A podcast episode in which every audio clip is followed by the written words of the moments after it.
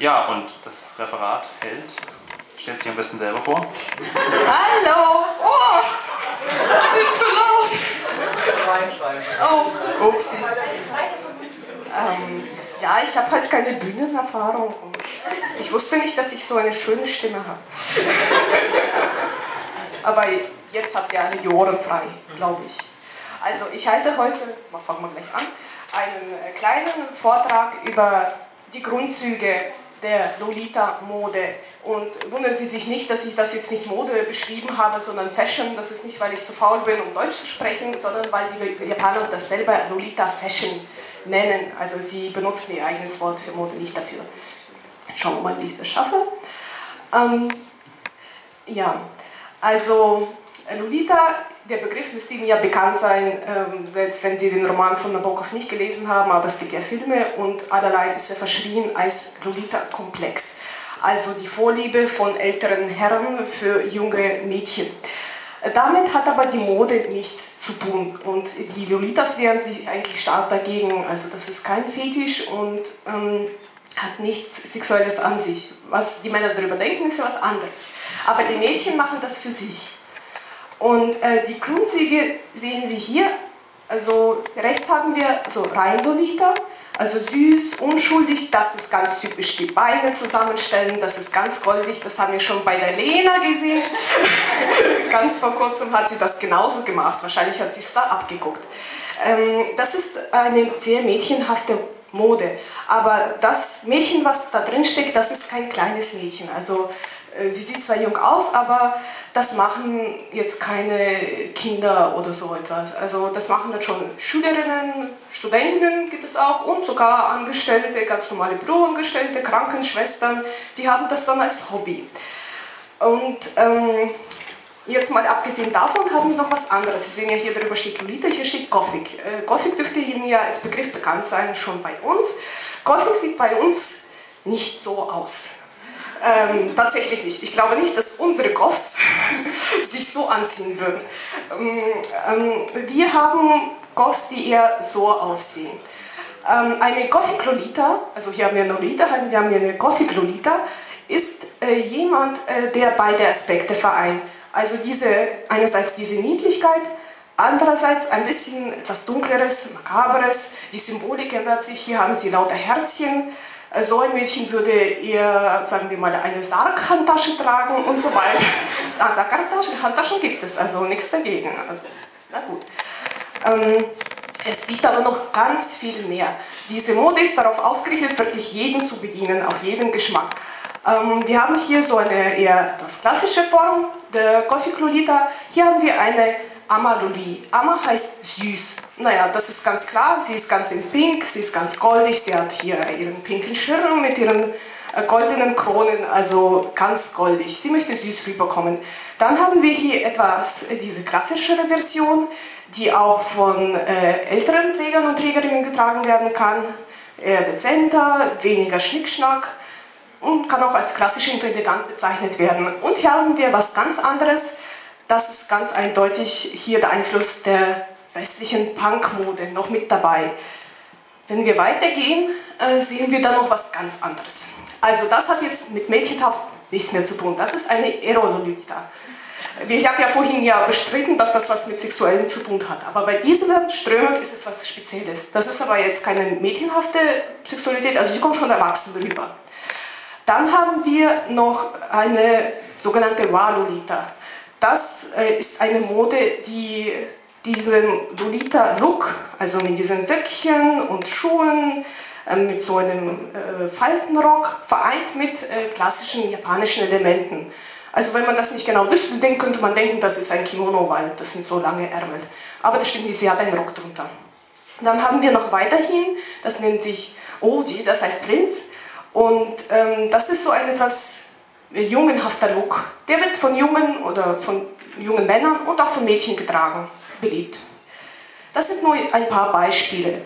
Doch äh, was wir jetzt vorhin gesehen haben, dieses und dieses, ähm, das sind die Stile, die wir jetzt haben und wie sie sich in so um das Jahr 2000 herum äh, konsolidiert haben und schon fertig waren. Vorher hatten wir was ganz anderes und äh, diese Wurzeln dieses Lolita-Looks gehen eigentlich ziemlich spät zurück. Und zwar in die 70er Jahre. Nun, das sieht noch anders aus, natürlich. Das sind hier sozusagen die frühen Anfänge. Hier haben wir jetzt eine heutige Lolita, wie sie jetzt aussieht, ähm, mit ihrem Rock, äh, der die Beine zeigt, der einen Unterrock hat und äh, mit einem besonderen Kopfschmuck, einem Hütchen oder Blümchen, je nachdem. Aber in den 70er Jahren hatten wir das doch nicht. Wenn Sie das vergleichen, haben wir hier einen langen Rock. Also die Beine werden nicht gezeigt. Und äh, hier auch, also der ist nicht so aufgebauscht. Es ist eher noch, noch etwas simpler. Aber was wir hier schon haben, wir haben hier so etwas oder solchen Kopfschmuck, wie er dann später bei den Lolitas auch vorkommen wird. Also es war in den 70er, 80er Jahren gab es eine Moderichtung, die sehr romantisch ausgeprägt war und äh, von jungen Frauen gerne getragen wurde. Damals äh, wurde aber der Begriff Lolita noch nicht dafür verwendet. Er kam erst in ähm, 1990, so erster Hälfte auf, bedeutet aber noch etwas ziemlich anderes. Wenn Sie hier sehen, das ist wieder eine Lolita von heute, wie sie heute aussieht. Und Sie können sehen, das sieht ganz anders aus. Das hat damit auch nichts zu tun eigentlich. Ähm, der Lolita-Look, äh, wie er äh, in dieser Zeit war, oder wie er in dieser Zeit als Lolita-Look bezeichnet wurde, das war ein kindlicher Look. Also nicht so ein romantischer, aufs, äh, äh so auf vergangene Zeiten bezogener, sondern einfach nur wie Kindermode. Da sehen Sie Socken, ganz einfache flache Schuhe, dann Träger, Rock und ein T-Shirt. Was aber schon in Richtung von dieser Mode geht, sehen Sie hier mit diesem schon etwas aufgebauschten Rock, und äh, den Hut, der auch ein bisschen an alte Zeiten erinnert. Denn das ist ja ganz typisch für ähm, Lolita-Mode, dass sie alte, äh, also westliche Epochen aufgreift, wie zum Beispiel äh, Rokoko oder die viktorianische Zeit oder die Zeit König Edwards. Edwards. Und ähm, besonders da die Kinder und man kann auch sagen Puppenmode. Ähm, nun so weiter. Moment, jetzt habe ich mich verhaftet. Was ganz anders aussieht. So, warum zeige ich wohl das? Wir hatten ja vorhin davon gesprochen, dass es eine Lolita gibt, so eine süße, nette mit ihren Rüschchen. Aber es gibt auch die böse Gothic-Lolita. Na gut, sie ist nicht direkt böse, aber sie sieht anders aus. Woher kommt das wohl? Also, in den 90er Jahren hatten wir eine Mode, eine Welle äh, von äh, Gruppen, die sich so auffällig kleideten. Diese Gruppe heißt X-Japan und das war der Vorreiter von allen möglichen Visual K genannten Gruppen. Visual, das bedeutet, dass sie eben durch ihr wirklich visuelles nach außen strahlen ganz besonders auffallen. Durch diese Haare, diese auffälligen Kostüme. Der sieht ein bisschen aristokratisch aus mit seinem Mantel hier.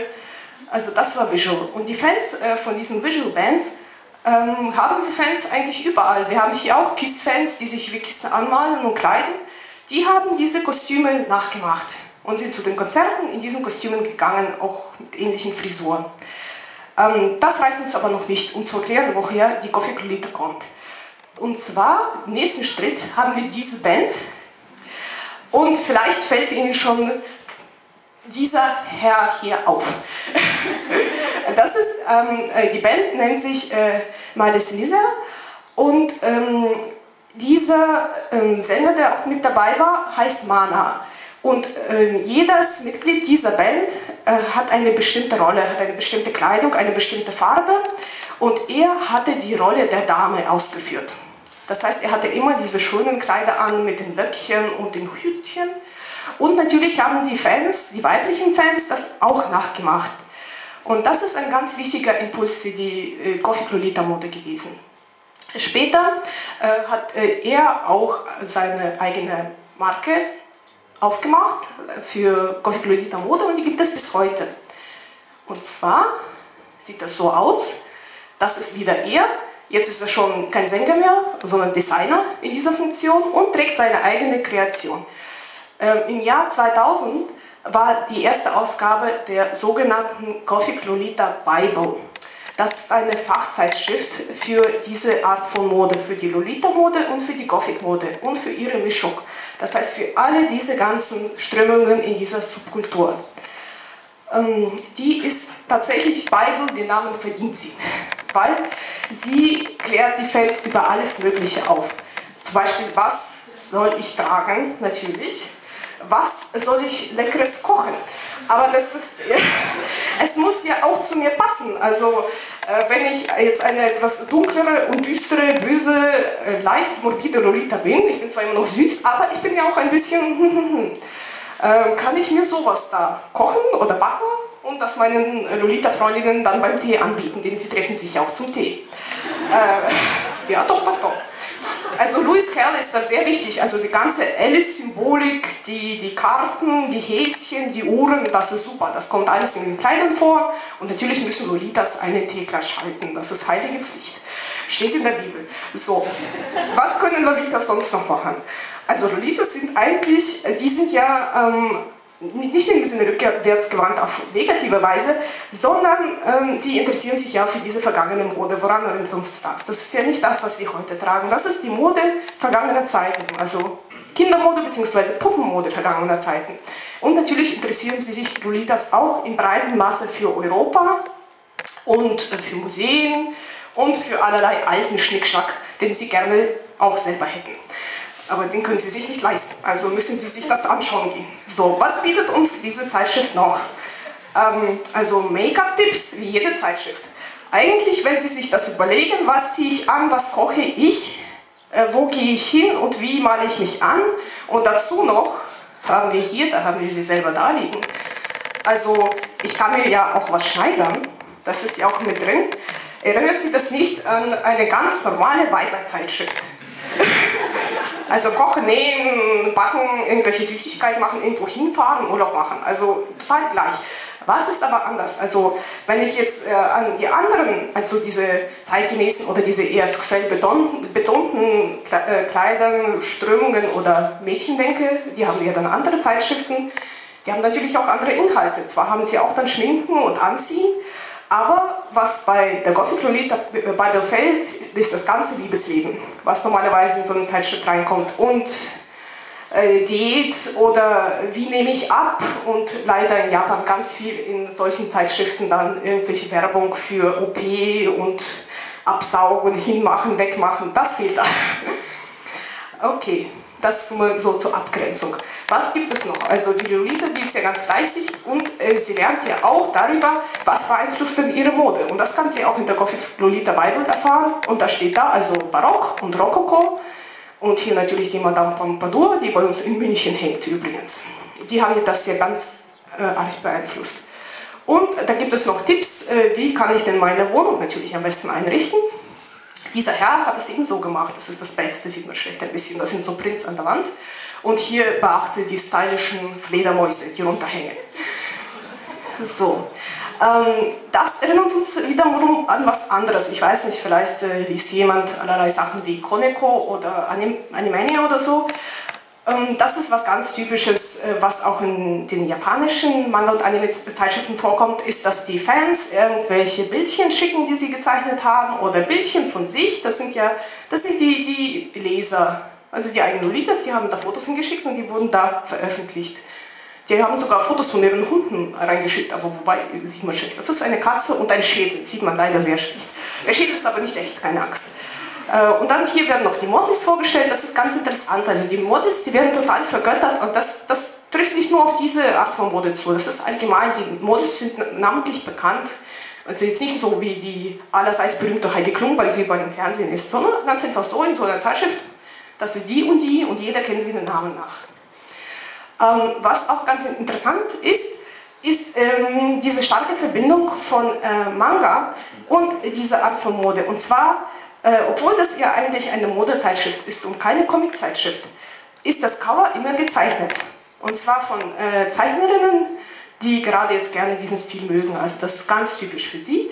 Und ähm, in der Gothic Bible selbst sind Manga drin. Und was aber eigentlich das Wichtigste ist für die Fans, das ist diese Rubrik.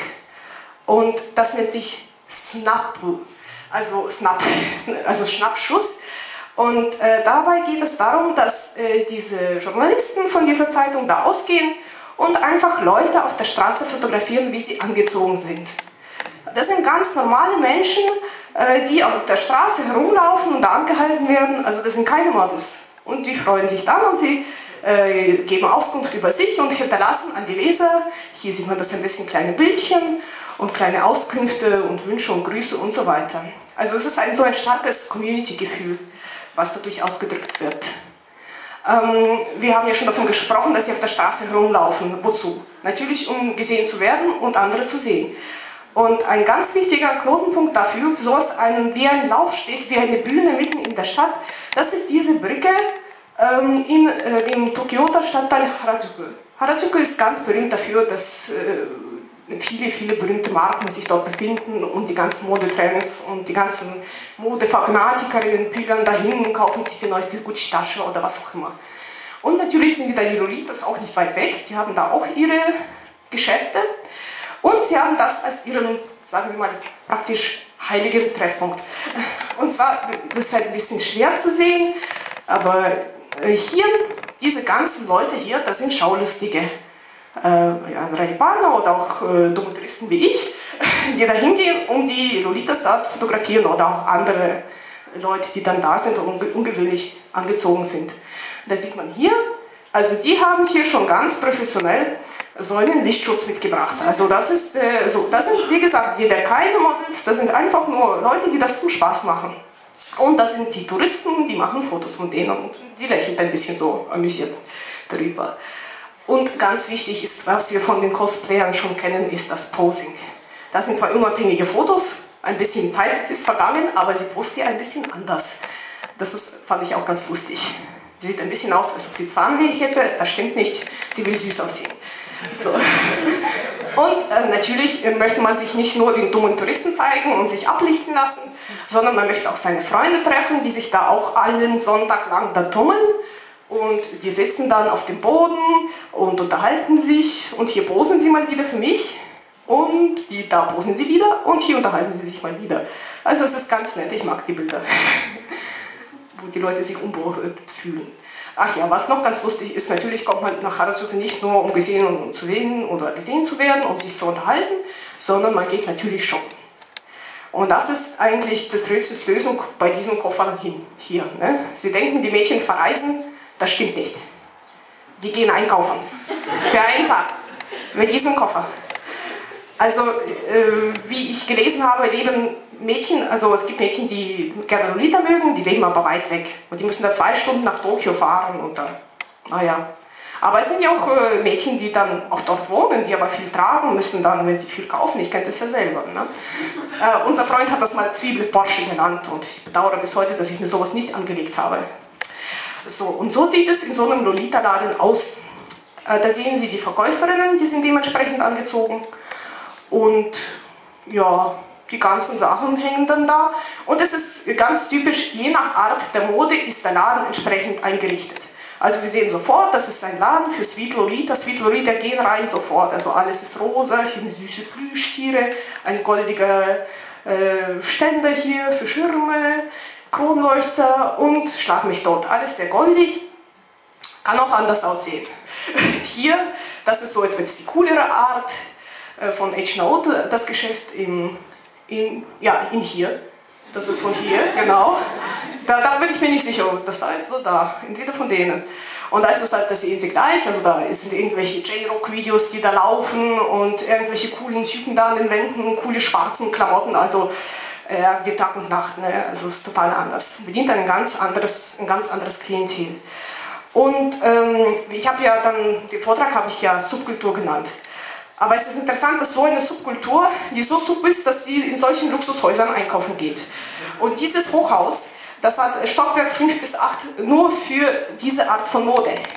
Sie müssen sich so einen Kaufhof vorstellen, der, der voll mit solchen Sachen ist. Das ist ungefähr das da. Also so, sagen wir mal, so verborgen ist es nicht. Es ist natürlich nicht die Mehrheit.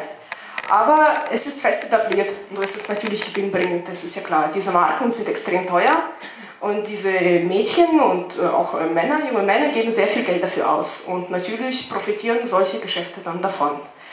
Wenn man nicht so viel Geld hat, kann man auch hier hingehen. Das ist die berühmte Takeshita-dori, eine Seiten, so eine Straße in Harajuku. Und da gibt es sowas auch Secondhand, Gott sei Dank. Und deswegen liegen hier die Sachen da. Alles halber Preis. Wobei ich kann es mal rumgehen lassen, also es ist die Make-up-Qualität, gibt mal mein echtes Korsett herum. Das ist von Eccentric. und äh, zuletzt, es ist was ganz Lustiges passiert, und zwar in 2009 äh, hat sich das japanische Außenministerium dazu entschlossen, diese drei Mädchen als äh, Kulturbotschafterinnen auszuschicken. Also die nennen sich dann Kawaii Taishi, also Kawaii süß und Taishi Botschafterinnen und äh, die reisen dann um die Welt zu irgendwelchen äh, Mode-Events und Cosplay-Meisterschaften und äh, vertreten dann Japan. Und diese da von ihnen, das ist eben, die haben wir jetzt auch häufig gesehen, die ist aus keiner Bible wegzudenken. Das ist eigentlich, sie ist eigentlich eine, eine Krankenschwester, aber sie ist auch zugleich auch Model, interessanterweise, wie sie das alles unter einen Hut bringt. Und das, ist, das steht da nicht umsonst da. Im Jahre 2008 war der Kulturbotschafter. Vielen Dank.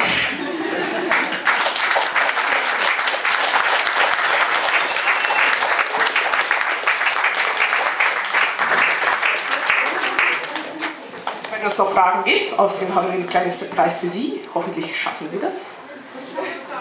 Ja, ja, ja.